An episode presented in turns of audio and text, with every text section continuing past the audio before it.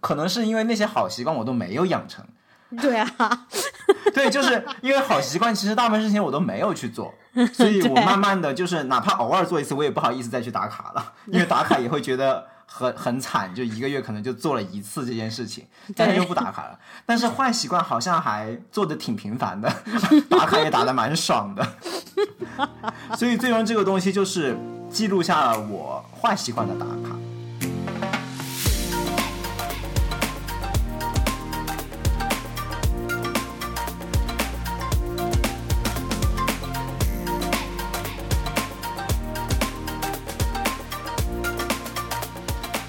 Hello，大家好，欢迎来到三言两语，我是主播 Harry，我是主播 Emma。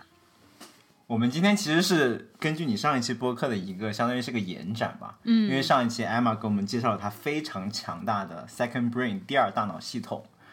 今天的话，我们就想聊一聊一些更加轻量级的，但是我们又使用过的比较好的一些生产力工具是怎么样在我们的日常生活以及工作中给我们。提高生产效率的，嗯，而且不仅是一些比较好的，尤其是要提一些那些我们踩过的雷。我觉得，我们一方面会跟大家就是讲一些我们曾经下过但是又卸载过的一些失败的 APP，同时也会给大家推荐一些我们一直以来还在坚持使用的质量过硬的、确确实实一直在解决我们痛点的 APP。嗯，那我觉得我在我们开始之前，我想先分享一个我的小故事。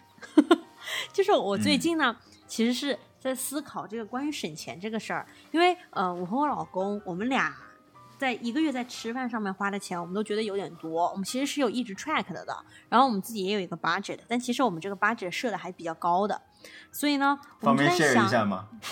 对啊，不行，怕吓到大家。没有，我们这个 budget 设的有点高嘛，然后就觉得就是真的一个要花这么多钱在吃饭上吗？就是买菜、吃饭，所有东西就。所有跟吃有关的，我们就都算在一起。然后呢，但是我们就也有尽量说要去省一省。但是我其实是那个真正控制 budget 的人，就是我控制我们每一天大概吃什么，怎么买买菜啊，要花多少，其实主要是控制在我手里。然后呢，我也有觉得，就是过去的几个月也有努力的在省，但是我发现每一次就是好像再省，也就是省了可能不到百分之十。然后直到有一天，我跟我老公讨论。我们就决定，这个东西不是我来控制吗？所以不管到最后这一个月 budget 我们能够剩下来多少钱，那些钱全部用来给我购物。OK，就是你加了一个 incentive，加了一个激励的办法。对我，我省下来这个钱，我用来可以给我购物。然后就在这样子的一个情况下，我们今就这一个月是我们第一次实行这个新的 incentive，我们直接省了百分之三十。所以你们的目的仅仅就是说省下来吃饭的开销，但其实总开销呢还是在那里的。我就是惊叹于，但这这个故事 anyway 不是在于说我省多少钱，而是我惊叹于就是我要达成一个目的。我如果仅仅是为了省钱，我最后就没有省下来多少。但是我一旦 change 了这个 incentive，我最后可以这个因为动力不一样了，最后结果就完全不同。就觉得我以前都在怎么设目标的，你知道吗？OK，那请问这跟我们今天的话题的关系在哪里呢？对，我告诉你，它的关系就是在于，我觉得我真的用了很多的工具，以及我们卸载了更多的工具，可以说是，嗯，我就在这个过程当中发现，你要先搞清楚你要做这件事情的动力是什么，是很关键的。有的时候那个 incentive，和就是有的时候这个 app 它自己也会设计一些 incentive 在里面。但是你其实要搞清楚最能激励你的方法到底是什么。I see。然后这个也跟我最后的 pick 有关。但是 of course，我们可以先聊一聊，就是说，呃，我们都用了哪些生产力工具嘛，对吧？然后在这个过程当中，我觉得我们这个关于 incentive 和 motivation 的这个概念会更加清楚。OK，那首先，首先我们先来定义一下什么是生产力，就是因为我觉得在我们这个 use case 下，生产力还是。跟一般提到的更大的宏观的生产力还是有点不太一样，对吧？嗯，因为我们在经济学里面学的那个生产力，就是英文就是 productivity 嘛，嗯，它有一个很标准的定义的，就是 output divided by input，就你的输出除以你的输入。但是我觉得我们平时更多的讨论说个人的一种生产力的话，是强调在输出这个方面，就是我们经常就需要嗯。半逼着自己做一些事情，让我们可以有嗯更多的输出嘛。但是我们其实也可以考虑一下，就是说输入这个方面，就是指我们要花多少的这个 efforts 时间和精力，才能达到我们想要的最后那个效果。我觉得有一些 A P P 它就是可以给我们节省一些时间，我觉得挺好的。其实要我看的话，其实所谓是提高生产率，就是提高我们的效率嘛。因为其实我发现提高效率最重要的一点就是避免很多重复劳动。就比如说，你在学生时代，我们可能会用到一些生产力工具，比如说错题集就是一个生产力工具，对吧？嗯，因为我们就是为了保证我们做错的一道题不会再做错，嗯，这就是减少我们重复劳动。对哦，而且另外一个很常见的生产力工具就是做一些 planning 嘛，就是每天的就要干什么 plan。嗯，这个东西应该追溯到很久之前就有开始吧？我觉得。就自打我小学、初中、高中，不管以什么样的形式，但是我这个一直是我的一个硬需求，嗯，就是我每天就是会要把自己的学业任务做一个 plan，按照时间线的顺序这样做出来。天哪，你好，但是好有悟性的一个孩子哦。没有办法吧？我觉得就是，就你就是自然而然的觉得那么多事情如果都要完成的话，而且又不忘记。这个东西只只能靠记下来，说白了就是没有一个超能力的大脑。嗯，如果我能大脑里面就是容量足够的话，就不至于就是在边做事情的过程中还不会把自己的计划打乱和忘记，那我当然不需要纸了。对，是是。但是就是个普通人，所以还是需要一些外界的工具来帮助我做这件事情。其实我在我读大学之前的整个求学的过程中。我的生产力工具可能都是停留在纸笔阶段，但是我们今天想介绍的工具都是数字时代以后我们接触到的一些 digital 的生产力工具，就更多的是以手机 APP 的形式存在的一些生产力工具。就我们接下来就是会，我和 Emma 会分别分享自己用过的一些生产力工具的心得，然后我们会进行一些分类。首先呢，我们会讲 To Do List 类的这种。这种叫什么？呃，任务计划类的一些 A P P，任务表，任务表，对吧？任务列表，嗯，就是介绍过程中，我们会聊一下每个生产力工具具体击中了我们的哪些痛点，然后我们又因为什么原因最终卸载了这个工具，又因或者说因为什么原因我们还一直在用它，就它好用的地方在哪里？嗯，OK，首先艾玛你来，我其实已经完全放弃了 To Do List。而完全转向了是日程表一类的，就是我已经就其实呃，我我不知道你知不知道之前那个 Wonderlist 其实是很火的，现在已经被 Microsoft 收购了，现在改名叫做 Microsoft To Do。不知道，就是有一大类就这一种呢，都是呃一个 App，嗯，然后你可以记录下一件一件一件的事情。但是呢，它你并不呃 assign 这个这个任务一个具体的时间。OK，我就发现这一类的就就是 checklist 类的，我觉得就不是很好用，因为我发现如果我不给一项任务一个指定去做的时间的话，我最后一天下来就是没有时间去做它。我只有在我的那个日程表里面把它特定安排了，就这段时间要去做这个事情，我才有时间去做这件事情。所以我后来就完全变成了就是日程表的，就是 calendar base 的那一种。所以当然了，就是我因为我用 Gmail 嘛，所以我就用 Google Calendar，就是很明确的能指指定它的起始时间，对吗？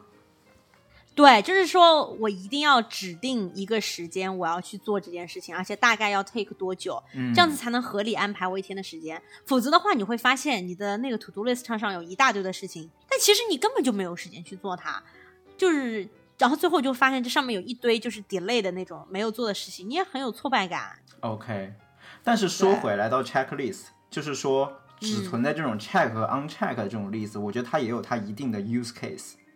嗯，你说。就比如说，我其实不管是 to do list，就你刚才说的那种安排日程的，还是这种单纯的 checklist，我都是用 Apple 自带的 reminder 提示提醒吧，它中文应该叫提醒这个 A P P 来实现的。嗯，首先说 checklist，我觉得 checklist 就是单独打勾的这一类 use case，就比如说我打包行李会有一个 packing list，对对对，或者说我出去买菜会有个 grocery list，对这些东西我觉得都是可以反复 reuse 的，因为对，我觉得这个是挺好的，对，我同意。因为像嗯 grocery list，、其实我平常吃的东西也还是蛮，就是重复的嘛，固定，的，所以对用 app 你就可以 check and uncheck，然后就可以反复的去买它。对，然后再加嗯上这个 reminder，、最近它的升级可以让你创建 sub list，就更加的好用了。之前的话，你就是必须要 create 一个不同的 reminder，然后来创建一个不同的 list，、但是它现在可以在一个 list 下面创建一个 sub list，这样子就能让它的 list 变得更加丰富一点。就比如说我要出去打包的话，我打包可能会再进行分类，就可能比如说紧急物品啊、文件啊，每一个又单独是一个 list。就这个的话，嗯在新的升级中是很好实现的。然后另外一个就是、reminder，它还有一个很好的功能，就是它可以设置 priority。嗯，虽然说就是它不是可以在那个 task 旁边标一个叹号、两个叹号、三个叹号吗？嗯。因为我觉得在安排任务的过程中，两个非常重要的因素，一个是这个任务是否紧急，另外一个是这个任务是否重要，嗯，对吧？就是一般我们都会 urgent 和 importance 嘛，那个那个对对，然后 urgent 的其实我就是通过给它一个起始时间来来标明的，但是 priority 的话就会用那个叹号来表示。嗯然后我一般都会先完成就是比较 urgent 的任务，有一些很重要的任务我就虽然很重要，但是它不紧急，这种情况下我就不会给它 assign 任何时间，我只会就是让它标一个叹号在那里，就一旦我紧急的任务完成了，有多的时间的话，我再去看我有哪些重要的任务，然后按照优先级再来完成。对，但 that's 嗯 the thing，、你知道吗？因为我之前读那本书，就是提出 importance、urgency 这 urgency 这两个概念的那个书，嗯它就是说，它强调你最应该去处理的就是这种不紧急但是重要的任务，你应该优先处理这种任务，因为如果不处理的话，对，如果不处理这种任务的话。那你最后所有的事情都是等到它变成了紧急，你再去处理它。你每天其实就会呃呃更多的去注意到紧急的任务，但其实是应该用更多的注意力去注意你重要的任务。最好在它没有变成紧急的时候就已经去处理它。就是这就是哎为什么你就会觉得每很多人每一天忙忙碌碌到处去救火，但他自己真正想要去做的对他来讲长期有益的事情，他就没有时间去做。但是我听到的 theory 是相反的哎，我听到的 theory 是要首先做紧急但不重要的任务，因为重要的任务你你 finally 你 at at the end of day 你会把它完成。我们看的是什么书啊，大哥？因为这个也这个也不只是我的一个观念，这个我还是跟我同事交流过程中有共识。就我同事就会说，他每天早上就会会先把一些非常琐碎但是很紧急的事情先办完，嗯。他不会把这种事情就是一直留在那里让自己心烦，啊，他就是赶紧把这些事情处理完了以后，就会有一个很好的心态。嗯。就是没有后顾之忧的心态去完成那些着重的花时间去完成那些重要的事情。OK 嗯，OK，其实说白了嗯就是我、我觉得有一个 principle 是肯定的，就是嗯，如果是我们能够控制的话，尽量不要让一件事情变成 urgent。但是 of course，在生活当中有很多时候出现了一个 urgent 的事情，并不是我们可以控制的。所以它才是 urgent 的，对。然后当然了，在这种情况下，尤其是你自己工作上的事情，你别人给你的又很紧急，你当然得能处理了。你这不是你可以决定的，因为就是打工人，你就是得处理，你还能怎么办呢？对吧？而我不理解的一点就是说，它既然是 urgent 的话，难道你还可以往后推吗？那它这个好好矛盾啊。它的理论的核心就是说，你不应该让一件事情变得 urgent，就是一件事情变到 urgent，已经就是你的这个 system 有问题了。I see。对，但是有的时候不是说了吗？就是这个不是你造成的，这是别人突然 assign 给你的，那是那个人的问题，你也没有办法，那就说明你们的这个 system 有问题。为什么一个项目会出现这么多需要 urgent 的来解决的事情呢？就说明你上面的那个人、嗯或者你的同事没有安排好嘛，就是这样子。嗯，但是你也没有办法就是说，对于 not important 的事情来讲，就是你能能给别人做，或者给你的下属做，或者是推到后面做什么的，就是你应该对于你自己的时间有一个，就是我要去先做那些对我来讲最重要的事情。嗯 I see。嗯比如，其实，在我的 use case，我可以举个例子，像我会列为 urgent 的事情，就是一定是，比如说老板交给我的 deadline，对对对，这种东西是非嗯常 urgent 的，对吧？嗯嗯嗯嗯然后重要的事情可能就是没有 deadline 的事情，就比如说我要看一本书，书进行一些自己的 personal development。我觉得这个就是 what happened，就是我觉得对于大多数人来说，我们其实很想读一本书，呃，或者是很想读几本书，然后我们就会发现，就是因为忙于工作啊这些事情，我们最后就是到了年底就发现离目标还很远啊，就是读了很少的书啊。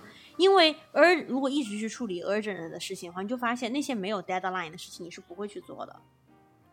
对，对，就是比如说。像我最近就一直加班，我就真的一直没有做一些我自认为很重要的，比如阅读这种事情。虽然我、嗯我之所以觉得它重要，是因为我觉得我做完这些事情会对我提高很多。嗯，所以 maybe 这件事情就可以让你想一下，那个关于我之前提到的 incentive 的 这个，OK，就刚才我们说的是日程管理嘛，嗯就是在日程管理下，我觉得还有一类，嗯，它的子功能应该说子业务吧，就是有一个我叫做 dump list。dump list 这个真的就是可以说对于今天而言，既不紧急，也不是很重要，或者说你都不确定它到底是紧急还是重要的事情。就这一类事情，我就会放在一个 dump list。dump 大概就是倒垃圾、卸载的一个意思。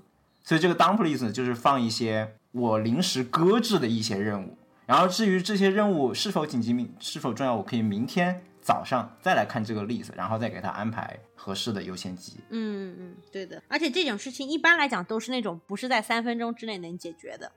对，我觉得放在 dump list 的最大的好处就是让我心里不不再挂念这个事情，要不然就会很容易就是很躁动，然后心烦意乱，总觉得有个事儿在那里未完成，搁置在那里。对，而且这个 dump list 跟我会跟我今天的一个 pick 非常相关，好的，大家拭目以待。嗯，这个当 list 很好，因为如果我没有这种东西的话，我一定会忘掉这个人让我做的事。我会，我可能不会忘掉，但我就会心态很爆炸，嗯，我就会觉得我我我要崩溃了，这事情太多了。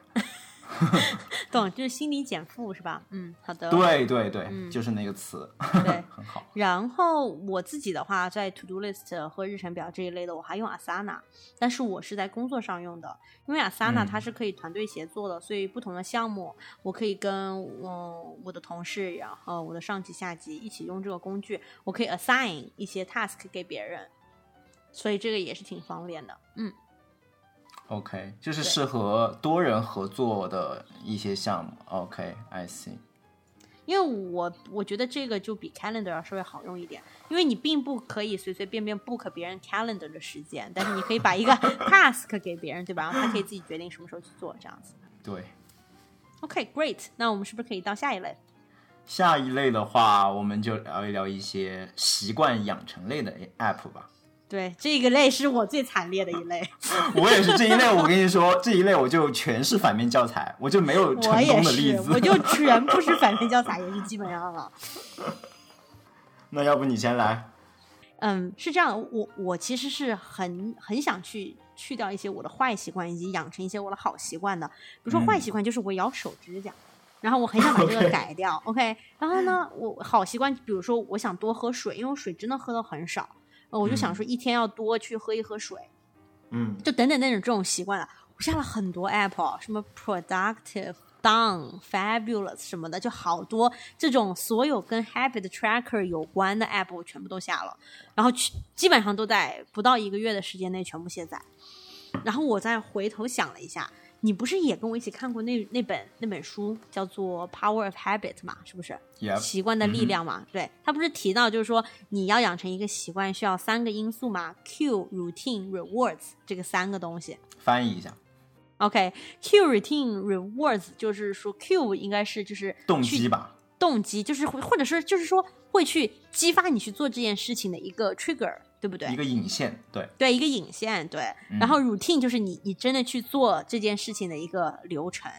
我觉得 routine 应该翻译成常规，就是需哦要有一个、routine，就是有一个常规的操作。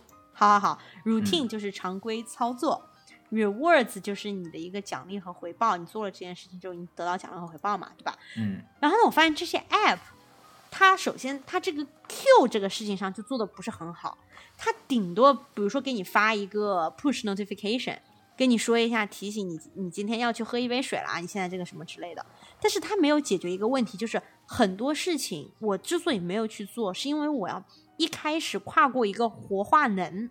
就是你要让这个反应发生，你先要呃爬一段小山，跨过这个之后，啊你这个你这个事情能够轻易的发生，你在需要的能量就很小了。举一个简单的例子，就我以前在疫情之前，我比如说去那个 Cool Power Yoga 那个店里面去做一个瑜上一个瑜伽课，就这样。，OK，那我我他提醒我了，你现在要去做瑜伽了。So 我要跨过这个活化能，是从我家走到那个地方要走十五分钟，我要背着我的各种大包小包，这个就是我要跨越的那一小段活化能，它并没有解决我这个问题。这个 app、嗯它它只会提醒你，对吧？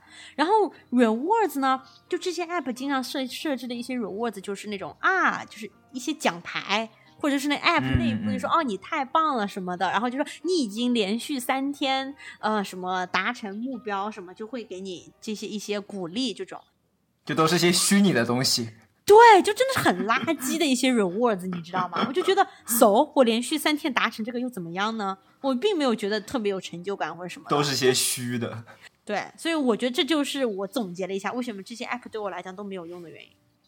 我其他的还有几个是我去，就是除了比如说我要养成一个习惯，比如说每天去多喝水，或者我要练瑜伽嗯这种嗯习惯以外，我也有一些 app 是去 track，比如说我今天读书读了多少个小时，去跟踪我花了多少时间在什么事情上的这种 app。就也，我们也大致可以把它认为就是习惯养成类吧。如果这么说的话，就这里面有没有比较成功的？有一个叫 Rescue Time，它是一个嗯 Chrome 的插件，它其实就是它就是 attract 你在不同的你，比如说你是在用 Google Doc，还是在浏览 YouTube，还是你在用那个 Word Document，你在用 Office 软件，就是它会自动的在背景上 check 你实时的在干什么。所以你不用嗯自己输入你做些什么，它的好处是你基本上不需要什么 input 的 efforts，对吧？就你一开始你不需要去录入你做了什么，这个很方便。但是它是对，而且有缺陷的地方在于，比如说它只知道我去了 YouTube，可是 YouTube 不见得就一定是坏的呀。也许我在嗯 YouTube 上刷一些跟学习有关的视频呢，它这个它不能区分，所以说它还是不能够很好达成它最终的一个目的。我到底在干什么？嗯，所以我就它对你就也不怎么用。的区分还没有精细到那种力度了，还是一个比较粗力度的分类。对啊，而且我觉得也嗯很难吧。说真的，对啊，这是这这就涉及隐私的问题啊！对啊，难道他还要监测你看的什么视频吗？对啊，而且他还要知道那个视频是什么内容的，他还要对对视频进行分类，所以我觉得这个根本就不可能，对吧？所以就、嗯就只能呵呵啦。I see。对，That's it。好，然后说到我这边的反面教材，好的，首先我用过一个 app 叫做天天打卡，嗯这个 app 主要是为了，也是为了养成一些习惯吧，可能是以天为计的一些养成的习惯。嗯它就只是会让记录你每天是不是做了这件事情。嗯我用这个 app 不仅仅是记录我想养成的习惯，嗯也会记录一些我想丢弃的一些坏习惯。嗯就是那个坏习惯，我每做了一次，我就会在上面 mark 一下，嗯相当于变成我的一个耻辱柱，你知道吗？然后就上面就全部是坏习惯的记录。最终这个这个打卡的 app 就最终就变成了一个纯的耻辱柱。我我很奇怪，就是坏习惯，就是做完做了一次，我就非常想把它记录下来，但是我好像。好习惯的养成，我倒是没有动力去打卡，这个很奇怪。可能是因为那些好习惯我都没有养成，对啊，对，就是因为好习惯，其实大部分事情我都没有去做，所以我慢慢的就是哪怕偶尔做一次，我也不好意思再去打卡了，因为打卡也会觉得很很惨，就一个月可能就做了一次这件事情，但是又不打卡了。但是坏习惯好像还做的挺频繁的，打卡也打的蛮爽的，所以最终这个东西就是记录下了我坏习惯的打卡，然后它对我减少坏习惯。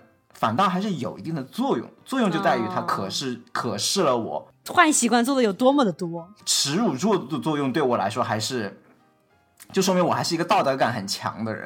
对，就是这个耻辱柱对我的约束力还是有的。当我看到我一个月就是每周都做了一些坏习惯的事情，我就觉得，呃，我可能是要控制一下自己了。嗯。然后当下个月这个频率减小了以后，我还会蛮开心的。嗯或者说它控制在一个我能接受的频率，那我觉得我还蛮开心的。嗯。就最后它变成了一个记录坏习惯以及你坏习惯频率的一个分析工具。嗯。这个也反映出了你刚才说的。app 中缺少一个对好习惯养成的 Q 的问题，因为你发现你做坏事是不需要 Q 的，这个太简单了。对，真的就是这样，坏习惯完全不需要 Q。所以坏习惯你就是做了就 mark 就好了，但是好习惯就由于有那个 Q 是需要一个 effort 的，所以你就他如果没有解决你这个 effort 的问题，你最终也不会去打卡。对啊，就是。然后你没有打卡的话，你也看不到自己的成就，你也不会有。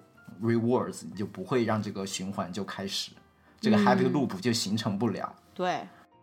然后最后我们来聊一聊，就是也是很常见的笔记类的 app 吧。嗯，我先吧，因为我上一集已经讲了嘛，我第二大脑用的是 Notion。然后我觉得它就是自由度高，然后整个给人的审美体验就非常的好。嗯，这个是我自己用的。然后我跟同事之间，我是用的 Microsoft 的一些，比如说 OneNote 啊，还有他们的那些 Documents 的工具。因为我觉得团队协作的话，Microsoft 还是比较好用。嗯。然后你那个 Microsoft 的 OneNote 是也是用笔记录是吗？就是那个数字笔。哦，它那个 OneNote 是因为你不是可以这个软件你可以打字嘛，对吧？就像一个 Word 文档一样。但是同时你如果想要画画的话，我会我有那个 Surface，然后也有那个 Pencil 嘛，所以就是你可以再画一些图，那些也挺方便的。对，我觉得笔记类的应用能用笔这一点是非常大的优势。嗯，因为拿笔书写简直是人类最自然的记笔记的方式了。所以你是用笔在 take 笔记的吗？对，所以我用的就是叫一个 app 叫 Notability，嗯，这个 app 是我从读研究生开始就一直在用，就做笔记。我第一次知道是因为我们上课的时候，我们教授，嗯，他有的时候会要在 PPT 里面就是要板书，他就会用这个 Notability，然后投影到屏幕上面，嗯，就很方便，就看着就觉得很方便，嗯。不过，Notability 这一类的笔记软件，我可能更多的是做一些比较 heavy 的 learning。对对对，你一定是非常 focus 的、非常沉浸的在做一个 learning 的 process。包括现在工作中，比如说我要写一个代码，我可能会把这个代码的思路和一个 plan 就会在笔记本上写下来。包括平常跟同事们开会的过程中，我也会用这个 Notability 来记一些会议中的笔记。嗯。就这个是我用它比较多的地方，然后另外一个我想提到的也是 Apple 原生的 APP，就是 Apple Notes。我觉得 Apple Notes 的话，就是适用于一些比较 light 的 learning，是那种可以随时记录的地方。嗯，就比如说我某天走在路上，或者说躺在床上，突然有个什么 idea，我就会很好的记录下来。而且 Apple Notes 真的。由于它在手机上操作也很方便嘛，所以它的记录的成本是非常非常低的，你就是随时随地可以记录。而且由于这个 Notes 里面你不太需要，它其实就是很单纯的一种格式，你也不需要太多考虑那种很 fancy 的 layout 啊，所以就觉得整个过程都是非常 lightweight，嗯，非常 effortless，对吧？完美。对，这个就是。两个笔记类我用的比较多的，一个是用来 heavy learning，一个是用来 light learning。嗯，可以可以。那你有没有什么特别期盼出现的生产力工具？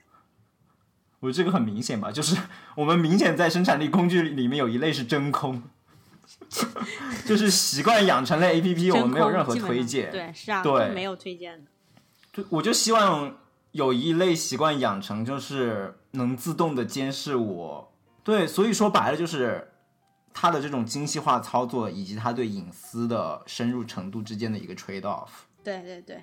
但是如果有这样的 app 的开发者听了我们这节目，我我就是代表一大类用户告诉你，我们不 care 隐私，请你尽量侵犯，然后提供一些非常精细化的到位 monitor，对这种监视，对。好那我们今天所有要推荐的和踩雷的工具都讲完了我们是不是可以到我们的 pick 环节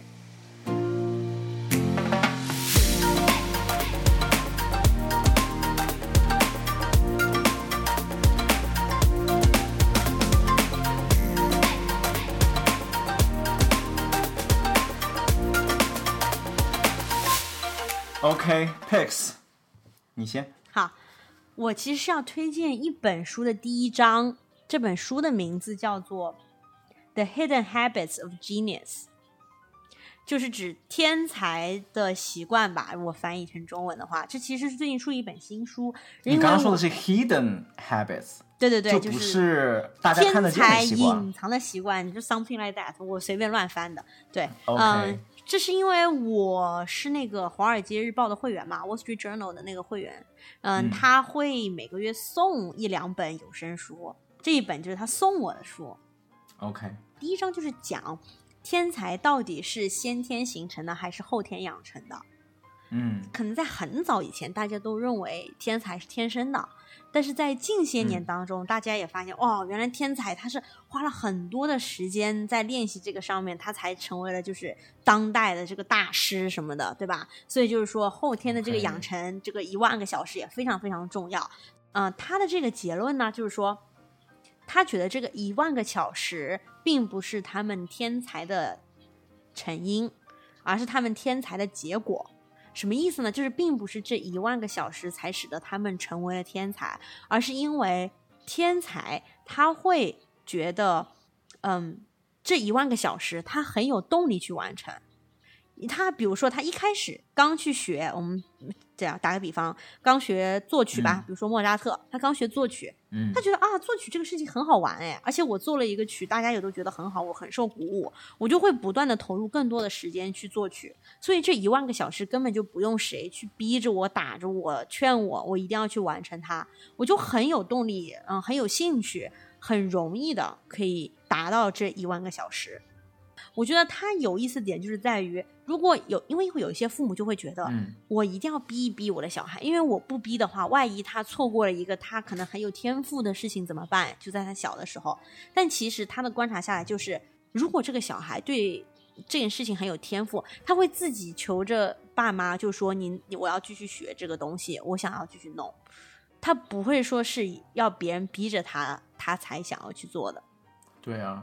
这不就跟最近爆火的一个剧非常相关吗？Queen's Gambit 是不是？后羿弃兵。OK，然后我的 pick，其实我的 pick 跟我最近的这个经历有关。就最近一个月，就是你说加班非常厉害，这也是为什么我们一直没有抽空来录节目。对，Emma 已经催过我很多次了，但是都是我的锅，由于就是一直在加班，所以没有时间录节目，不好意思。然后在这个加班的过程中，我的最近睡眠质量就很差。然后睡眠质量差，我究其原因呢，就是总是心里会有一个未完成的任务在那里搁着，就是让我睡觉就是心神不宁。我要推荐这个 app 叫做 Rise，嗯，Rise 在英文里就是有升起来、起床的意思。哦，对。然后这个 app 它做的事情呢，其实就是分析你的睡眠数据，然后来。根据这些数据，给你提供一些睡得更好的建议。就比如说，这些建议就包括它会预测你今天最佳的睡眠时间窗口。这个时间窗口大概就会对应你一天中褪黑素分泌最旺盛的那个阶段。OK，因为那个阶段你是其实是感觉最困的。哦，而且我之所以第一次我用到这个 app 被惊艳到，就是它对这个睡眠窗口的预测真的很准。反正在我的这个例子上是很准的。好的，好的。我一般真的就是在十一点多左右，就是非会会非常困，就那个窗口。可是你明明就是一点多才睡，那你为什么十一点钟困的时候你不睡呢？这这个就是大家的常态吧，就是那个困的时候又不去睡。就是十一点多已经很困了，但是就大家可能在看 YouTube 啊，在玩耍，就是会把那个困的劲给忍住，然后等忍过了以后，然后就不困了，就完美的错过了最佳的睡眠窗口。我觉得这是大部分人遇到的问题。我就我就没有，我想说是你还要需要一个 App 给你说你困了，可是你自己明明已经感觉到你困了，你为什么不去睡觉？没有，就是这个 App 就是和我的感觉很准，当然就是。嗯，当然，这个这是它一方面的督促了，它还有别的功能，就是它还会做一些什么样的预测呢？它会预测你一天中的 energy peak，嗯，大概是白天会有个 energy peak，然后晚上会有个 energy peak，嗯，然后这个 energy peak 就可以让你更好的安排你需要一些 focus 的事情，嗯，对，这也是它的一个功能。哦。另外，为了帮助你更好的睡眠，它还会有在整个一天的过程中，他会有给你发一些通知，给你一些 tips，比如说提醒你在中午一点之前就中午一点之后就不要再摄入任何的咖啡因，然后睡前的三个小时避免 big meal 就吃很多，睡前两个小时不要再 work out，OK，嗯。以及睡眠窗口半个小时开始进行一些 wind down，就是开始放松下来的一些活动。他会建议你可以 take a shower 啊，或者做一些 reading，就是这样子的。好的。然后还有一点就是在你睡前睡前那一刻，他有时候会建议你要写一个 dump list，这个就跟我刚才说的 dump list 扯上关系了。这个 dump list 就是把你觉得你今天未完成，明天还需要继续的任务，把它给记录下来。嗯，然后相当于就是把它给进行你刚才说的一个什么心灵卸载是吧？卸载到一个地方，然后就不管了，然后明天早上起来再说，明天的烦恼留给明天。嗯，今天就好好睡觉，就不要让它再搁在你心里了。嗯，对。其实我觉得这个 dump list 真的很有用，虽然它不是一个什么很新奇的工具了，就是大家如果觉得是因为心烦意乱，有很多未完成的事情和工作的困扰导致你没有睡好的话，可以尝试在睡前的那一刻，把你明天要做的事情给全部记录下来，然后毫无后顾之忧的去睡觉。嗯，这是我今天的 pick。太好了。OK，就我想说的是，如果对于刚才我们介绍的那一类习惯养成类的 APP 的真空，大家在日常过程中遇到什么 APP，可以欢迎在评论区给我们推荐，对，也可以推荐你你。对，也可以推荐，也可以畅所欲言。你们之前使用这种生产力相关的 APP 有没有一些有趣的经历，或者踩过一些什么比较大的坑？对，也让我们避一下雷。对，那我们就祝大家感恩节快乐啦！就祝大家感恩节快乐。然后我们那我们就感恩节之后再见啦，大家过节日快 OK，乐喽！拜拜拜拜拜。